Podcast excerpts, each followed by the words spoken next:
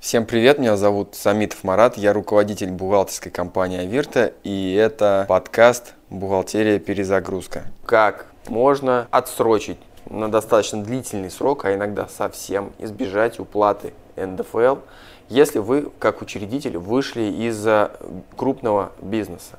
Итак, немножко теории. Когда вы начинаете бизнес, вы делаете вклад в уставный капитал организации. Проработав таким образом 1, 2, 3 года, вполне возможно, что вы как инвестор как учредитель захотите выйти из этого бизнеса. В этом случае вы получаете действительную стоимость доли, которая определяется по чистым активам. И я очень надеюсь, что ваши вложения были удачными, вы получили доход и действительная стоимость доли будет больше, чем те деньги, которые вы вложили несколько лет назад. Вот с этой разницы между первоначальным вкладом и платежом, который вы получаете при выходе из состава учредителей, вы в соответствии с налоговым кодексом с этой разницы должны уплатить НДФЛ 13%. Конечно, в малом бизнесе все в основном выходят за 10 тысяч рублей, и это вообще не актуально, но когда ты работаешь на серьезных суммах, когда все правильно, НДФЛ получается достаточно серьезной суммой к уплате. Что же делать в этом случае? В этом случае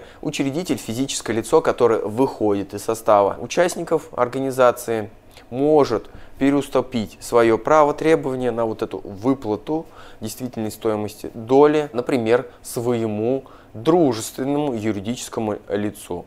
В этом случае организация, из которой этот человек вышел из состава участников, выплачивает деньги уже этой организации, кому переуступили право требования на получение этих денег. В таком случае организация уже не является налоговым агентом и не удерживает НДФЛ заметили, да, уже НДФЛ не уплачивается. Человек, обычный гражданин, который вышел из состава участников, будет обязан заплатить НДФЛ только тогда, когда уже вот это дружественное юридическое лицо а, перечислит денежные средства этому физическому лицу. При этом по нормам налогового кодекса организация опять же не будет являться налоговым агентом и не обязана удерживать опять НДФЛ. В этом случае уже вы сами по своей доброй воле, а также по требованиям налогового кодекса должны подать декларацию в налоговую инспекцию и самостоятельно заплатить эти самые 13%.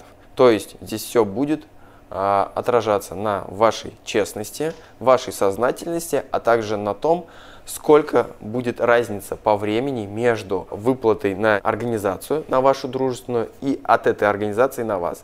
Здесь разница может быть там год, может быть два, то, как вы пропишите это все в договоре цессии. Надеюсь, я понятно объяснил. Платите налоги вовремя. Не забывайте, что нас блокирует Роскомнадзор, и поэтому додумайте, пожалуйста, логику сами.